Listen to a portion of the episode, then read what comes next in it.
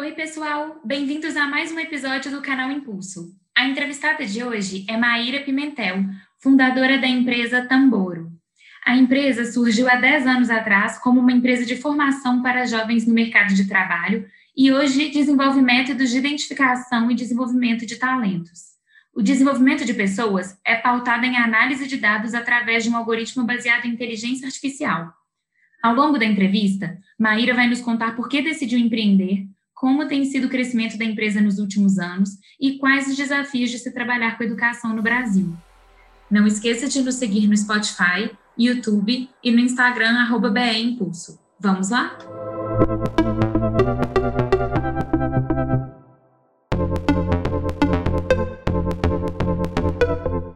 Então, primeiro eu queria te agradecer, Maíra, por estar aqui, pelo seu tempo. Começar te perguntando o que na vida que te fez querer empreender? E abrir a Tamboro?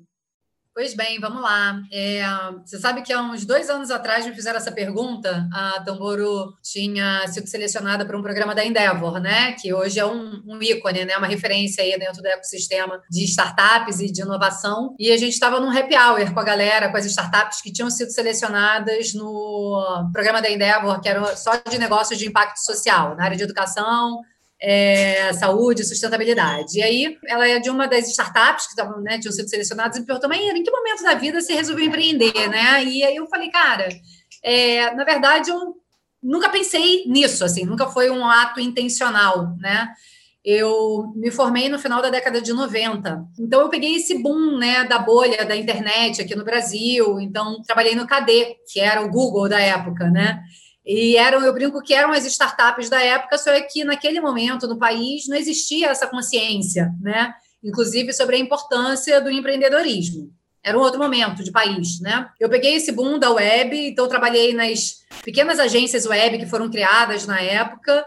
Depois eu peguei o boom da distribuição do celular comercialmente no Brasil e aí fui trabalhar na indústria telecom. Então, de certa forma, eu sempre fui empreendendo, né? Participando de pequenos negócios. E já assim que eu me formei, eh, eu fiz comunicação social, fiz jornalismo. E fui trabalhar para a Petrobras, comecei lá como estagiária, depois eu entrei como freela e já precisei montar minha empresa. E aí, na época, com meu namorado, que hoje é meu marido, a gente montou a Write for Web, porque os dois jornalistas, então a ideia era escrever, desenvolver conteúdo, né, para a internet, naquela época.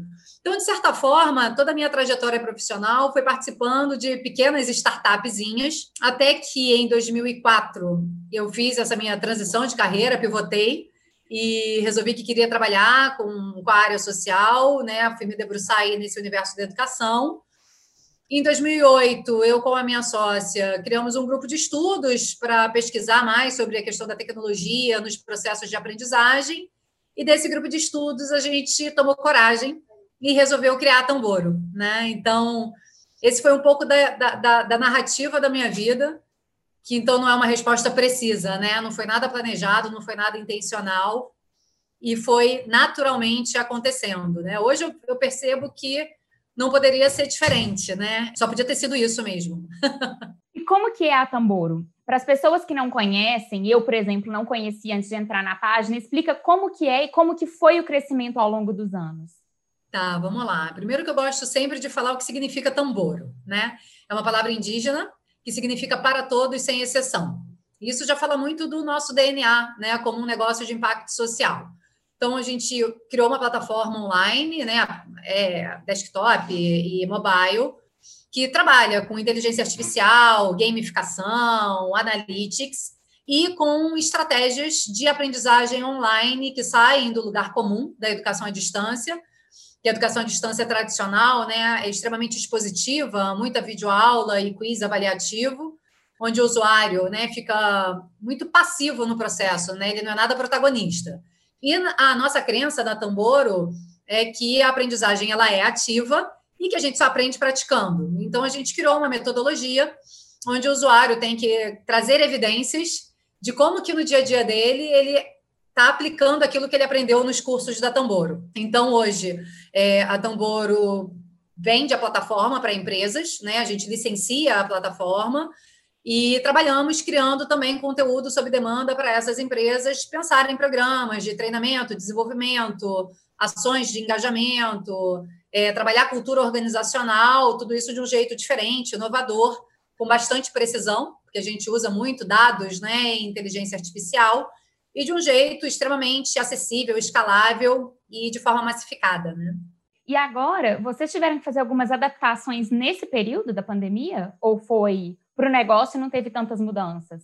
É, não, na verdade tivemos, a Tamboro já vem de uma história é, de trabalho remoto, né? A, a gente hoje, a Tamboro está no Rio, a sede é no Rio, mas a Tamboro está no Cubo, lá em São Paulo. É, então a gente já trabalhava com equipes remotas, a gente trabalha com galera que está inclusive fora do país. Então, nesse aspecto, para a gente não foi um desafio, um desafio tão grande. Sempre é um desafio você manter a galera engajada, comunicação clara, né, um planejamento efetivo. Então, Nesse aspecto, sim, foi um desafio para a gente. Mas, ao mesmo tempo, a pandemia, enfim, o isolamento que colocou o trabalho remoto né, como uma premissa para pequenas, médias e grandes empresas, do ponto de vista de negócio, foi uma grande oportunidade para Tamboro, né? Porque a nossa proposta de valor para o mercado é exatamente falar de treinamento, desenvolvimento, engajamento e avaliação de pessoas online, né? Então, as empresas estão buscando isso, então, nesse sentido, foi uma, foi uma oportunidade, né? É, dentro de um momento tão triste para o país e para o mundo, né? Como é que vocês estão pensando que vai ser a partir do próximo ano as adaptações para Tamboro, para continuar nesse mundo meio acabando pandemia barra pós-pandemia? A, a, gente percebe, assim, eu tenho uma crença há muitos anos, né, é, Patrícia, que, assim, esse processo da tecnologia, né, da transformação digital, é, a tal famosa transformação digital, ele é irreversível, né? Ele já começou há muitos anos. Que a pandemia fez foi acelerar esse processo é, nas empresas, independente do porte dessas empresas. Então, daqui para frente, primeiro que eu estou um pouco. Acho que daqui para frente viveremos um mundo pandêmico, né? É, porque todas as pesquisas né, é, indicam que essa é, não será a primeira e última, né? Falando desse mundo mais contemporâneo, né? Dessa nossa geração. Então, assim, eu sou muito esperançosa e muito otimista. Muito, muito. É, é da minha natureza, sempre fui. Mas eu também, os anos foram passando, eu fui ficando muito realista, né? É, e eu não acredito, é, dado o histórico, né? E todas as evidências do que aconteceu nesse ano de 2020 no Brasil, que a gente vai ter um cenário muito, muito diferente em 2021, né? Dado o planejamento de vacinação, dado os aspectos logísticos, né? Inclusive de armazenamento de vacina, dado as várias prioridades, somos um país com dimensões continentais, né? Com uma população grandiosa. Então, acho que hoje eu agradeço todas as prioridades, a, a todos os privilégios que eu tenho, né? Porque estamos vivendo isso, mas aqui, né, Wi-Fi, internet, comida, insegurança, muito diferente do que a maior parte da população desse país enfrenta. Então, voltando à sua pergunta original, a partir de 2021, para Tamboro, a gente está com altas expectativas né, de crescer e de escalar cada vez mais o nosso negócio. A Tamboro, é, apesar da gente já ter quase que oito anos de operação, é, a gente pivotou, né? A Tamboro começou na educação básica, trabalhando com escolas, foi para o ensino superior e só em 2018 que a gente começou a trabalhar com o mercado corporativo.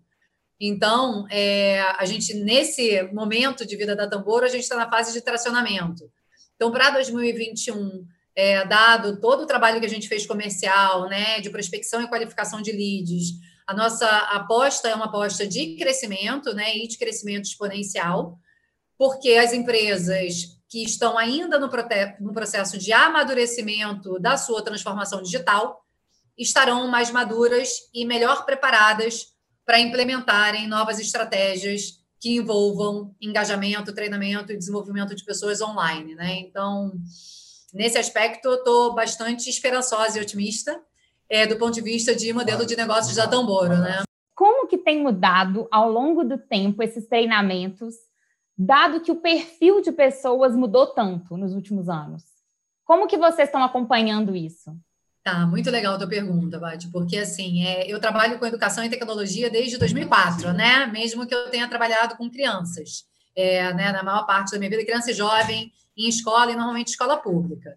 Então, é, é, é muito legal ver esse processo de amadurecimento, né? Primeiro que você está falando de um perfil geracional muito diferente, é, apesar de hoje a Tamboro trabalhar com adultos, né? E aí eu trabalho com adultos de diferentes idades. e de diferentes contextos sociais. Eu trabalho desde pessoas que vêm de um índice de vulnerabilidade muito alto, que são analfabetos funcionais, até gerentes de empresas, né? Que tem lá ensino superior, estudaram fora, fizeram pós, então você pode imaginar o desafio. Aspectos que eu acho legais de destacar, né?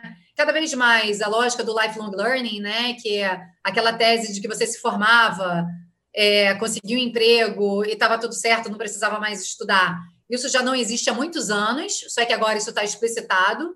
Quem não estuda o tempo inteiro, que não tem essa curiosidade de estar tá se reinventando no processo, seja a pessoa no CPF, sejam os CNPJs, né? E eu costumo dizer que todo CNPJ é composto de um monte de CPF.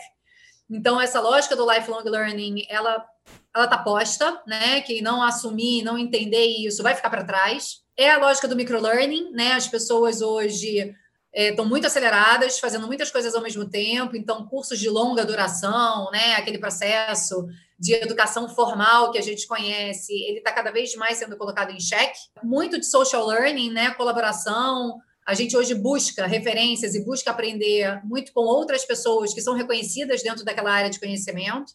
Então, esse é um caminho também irreversível. É muito legal perceber a desconstrução da importância né, dos diplomas e das certificações, hoje sim, com o conceito de microcertificação, né, e nano degree, e menos das certificações de longo prazo, não que elas percam o valor em absoluto, eu acho que para determinadas áreas e determinados segmentos, esses cursos de maior duração continuarão fazendo sentido, mas eu entendo que o movimento do mercado, quando a gente fala de educação e de educação à distância, é cada vez mais falar de lifelong learning, falar de social learning, falar de micro learning. Lifelong learning nada mais é do que a formação continuada, né?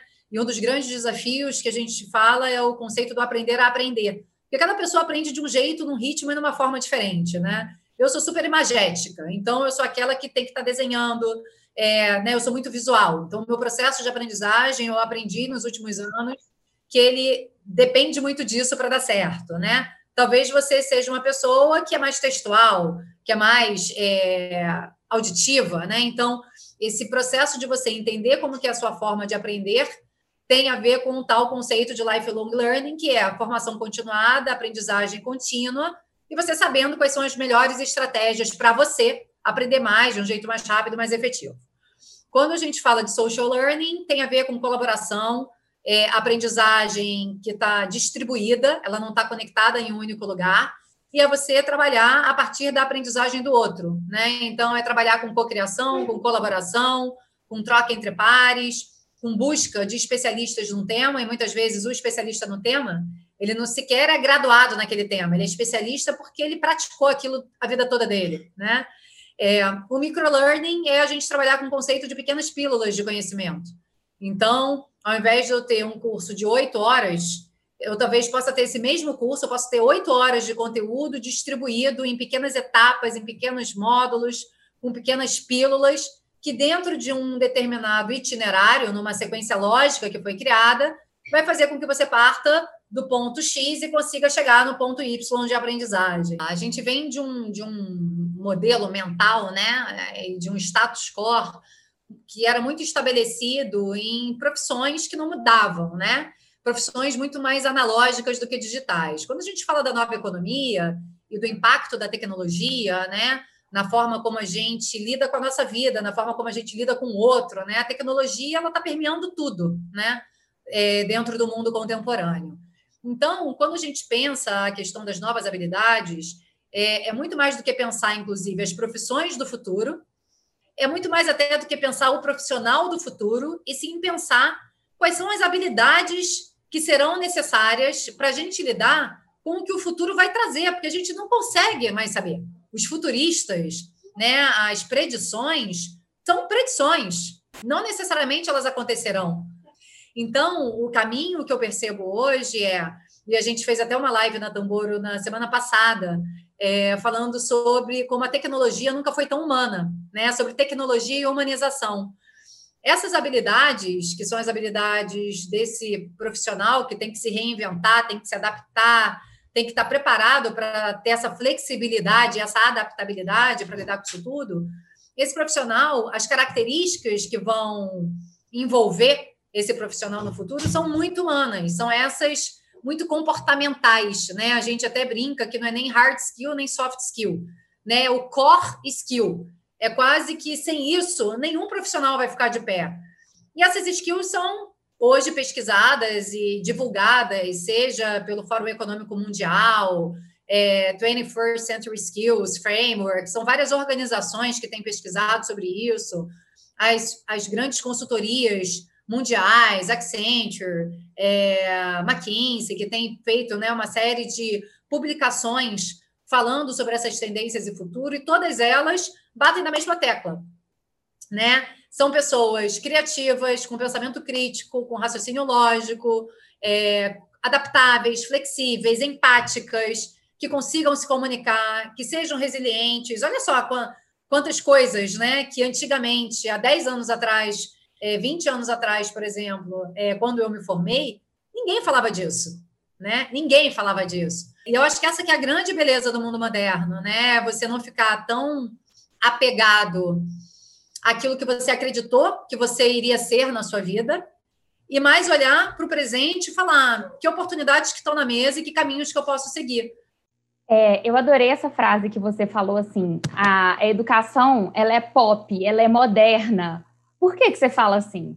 Educação está no nosso dia o tempo todo, né? No nosso dia a dia o tempo todo. O tempo todo a gente está aprendendo.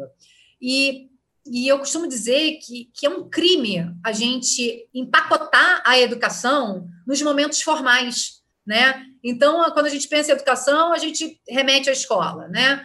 Aí a gente cresce e persegue ir para a universidade. Aí é aquele modelo também super tradicional. Ah, vamos lá, vamos fazer um MBA, uma pós, vamos fazer outras certificações. Tudo, por mais diferentinho e moderno que seja, ainda fica lá dentro do, do mesmo lugar comum no final do dia. Pode ter até um empacotamento um pouquinho diferente. Então, quando eu falo que ela é pop, que ela é descolada, que ela é contemporânea, é porque ela permeia a nossa vida o tempo todo, desde a hora que a gente acorda até a hora que a gente vai dormir. Por que, que a gente não consegue trazer essa nova roupagem e trazer esse novo olhar para a educação?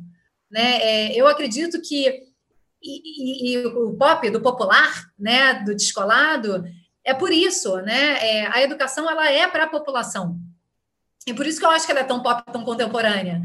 O, o que eu percebo é que a gente há anos trabalha com ela exatamente no sentido oposto disso, né? Conservadora, tradicional, chata, que entedia, que você não interage, que você não é ativo, que as coisas são super lugar comum, né? E eu falo, cara, dá para ser diferente, né? Você vai gastar dinheiro, você vai gastar tempo, você vai planejar. Pô, por que não fazer isso de uma forma totalmente diferente, inesperada, para o teu usuário final receber aquilo e se relacionar com aquilo de um outro jeito, né? E como seria? Você tem alguma ideia? Você tem algum modelo? Tenho, tenho algumas referências, né? Quando a gente, né, antes de empreender com a Tamboro, inclusive, a, eu trabalhei no antigo Instituto Telemar, que hoje é o Instituto Oi Futuro, que é o Instituto de Responsabilidade Social da Oi. E na época a gente trabalhava muito com projetos de política pública. Então, era uma verba privada, através do Instituto Empresarial, em parceria com universidades, é, centros de pesquisa aplicado e secretarias de educação, municipais e estaduais. E a gente criou o NAVE. O NAVE é o Núcleo Avançado em Educação, Rio e Recife, né, Estado de Pernambuco, Estado do Rio de Janeiro, uma parceria com as secretarias de educação do Estado, onde essa escola é uma escola com uma estética incrível, toda adesivada, trabalha com programação de jogos, linguagens interativas, narrativas, storytelling, conectado com conteúdo curricular formal. A gente traz galera do mercado para trabalhar, né? Trazia, né? Eu não mais estou lá, mas essa era a lógica, né? Para trabalhar com os professores da rede pública, para pensar, por exemplo, o conteúdo curricular de matemática aliado a toda a parte de programação de games, porque desenvolvimento tem um pensamento matemático por trás absurdo. A estética da escola era linda, com puffs, computadores, tinha um espaço é, que era todo de vidro, com equipamentos de altíssima geração, tinha um mega auditório que ele era todo volante, então ele era um espaço de descompressão, com vários games. Cara, ninguém acreditava que aquilo era uma escola, mas era uma escola. Né? Então, estou trazendo esse case, mas tem vários outros cases muito legais de como você pode revisitar e repensar um ambiente que tem a vocação de ensinar, para que ele seja descolado, legal, divertido, como é o Rock in Rio. E, e, outra coisa que eu acho muito maneira da educação, quando a gente pensa essa coisa da educação mais pop, que é você beber em outras fontes, né? É, eu acho que um dos grandes erros da educação e dos educadores é que educador só conversa com educador, sabe? Só bebe nas fontes da educação. E eu acredito exatamente no oposto disso. É, eu acho que a gente tem que beber em várias fontes, sabe? Eu tenho que beber na ciência, eu tenho que beber na tecnologia, eu tenho que beber no mundo das artes, eu tenho que beber no, no universo da neurociência, da nanotecnologia, porque são várias fontes e referências que vão ampliando o nosso repertório e que aí sim a gente pega isso tudo e fala, cara, como é que isso aqui pode ser incrível dentro de um processo de aprendizagem? E é dentro desse olhar mais plural, mais renascentista, né? Se a gente pensa no Da Vinci, era isso, né? Ele não era uma única coisa, ele era um ser plural e que desenvolvia e criava coisas inimagináveis. É nessa potência criativa de conexão de saberes diferentes que eu acredito que fazem da educação uma educação que tem o potencial de ser algo pop, descolado, contemporâneo, moderno, desejável, né? Tem alguma coisa que você queira falar para um jovem hoje, para uma pessoa que queira empreender nesse mundo novo, nesse mundo pandêmico, como você mesma chamou? é, nessa geração nova, nessa geração tão ligada né, e tão conectada. Tem alguma coisa que você queira falar em relação a isso, a quem vai abrir um empreendimento? Tenho, tenho. Tem várias coisas. Essa sua pergunta é uma pergunta perigosa. é, primeiro, para se preparar, né? Assim, estuda, estuda, pesquisa. Eu acho que tem uma coisa muito perigosa que começou a acontecer, que empreender virou uma parada também super descolada, né? É, empreender é difícil pra cacete sabe? Você tem que ter colchão financeiro, você tem que ter planejamento, você tem que ter uma clareza da dor do mercado real. Você pode achar que a tua ideia é incrível, mas se ela estiver desconectada com o mercado, esquece que o negócio não vai ficar de pé.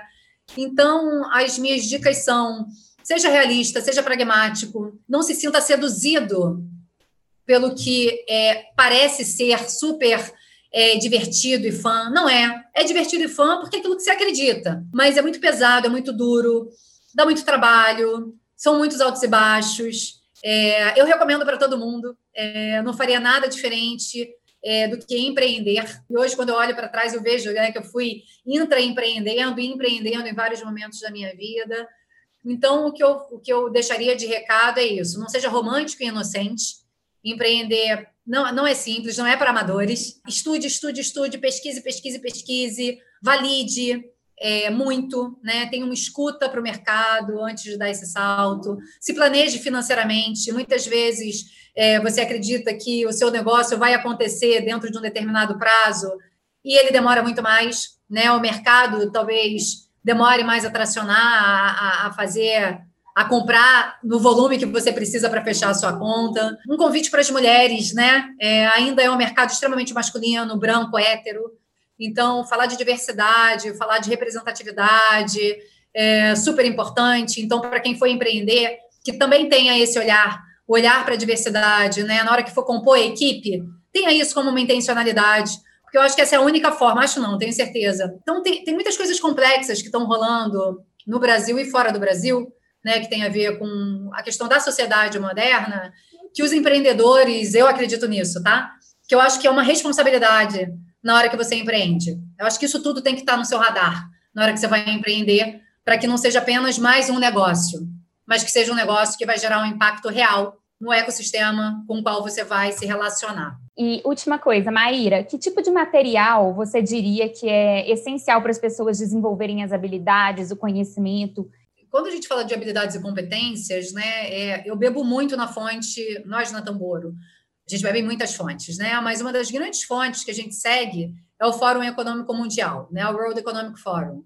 Eles publicam, e Banco Mundial, eles publicam organismos internacionais, eles publicam muito conteúdo relevante falando sobre tendências de mercado. É, eles têm um, um reporte que fala The Future of the Job, é, ou The Future of Work, acho que The Future of the Job é, que é publicado a cada. Era a cada três anos, acho que agora está até em menos tempo, e que são referências, é, são cases e publicações e artigos muito interessantes, com muita fundamentação, né? Porque eu acho que um dos grandes desafios dos tempos modernos é que é tanto conteúdo que você não sabe por onde você começa. Então, eu costumo buscar é, organismos internacionais que sejam referência dentro daquela área, daquele tema que eu vou, que eu quero me debruçar e que eu quero pesquisar. E eles normalmente apontam para várias outras referências que foi aonde eles se fundamentaram para poder publicar os papers, os relatórios, né? Então eu vou através dessa fonte principal, depois decupando e buscando várias outras fontes. Eu daria isso como uma dica. Eu sei que tem a coisa da língua, mas hoje tem Google é, Translator, então dá para ajudar para caramba. Eu sempre busco referências internacionais. O Brasil é muito pobre de publicação, de pesquisa, de referência. Então, eu sempre busco referências internacionais, primeiro porque o repertório, né, a oferta é muito maior, muita coisa qualificada, e porque isso também me permite estar conectada com o que está acontecendo no mundo, né? Aquela lógica do mundo é plano, né? Isso é um outro grande desafio. O empreendedor brasileiro, ele costuma pensar só em Brasil, porque a nossa escala é uma escala, né, de dimensões continentais, é muita gente. Mas eu acho isso muito perigoso, né? E, e já ouvi isso de alguns investidores, né? Que o empreendedor brasileiro ele tende a cair nessa pegadinha de só pensar Brasil, enquanto a gente pode pensar soluções que vão ajudar a resolver dores globais, né? E pensar muito é muito mais interessante do que pensar só local. Muito obrigada, obrigada pelo tempo, obrigada por tudo que você falou, por tudo que você trouxe. Queria te agradecer. Que bom, eu que agradeço por você ter me feito o convite de fazer parte aqui dessa curadoria de conteúdos tão legal que você tem feito. Parabéns também pela iniciativa necessária.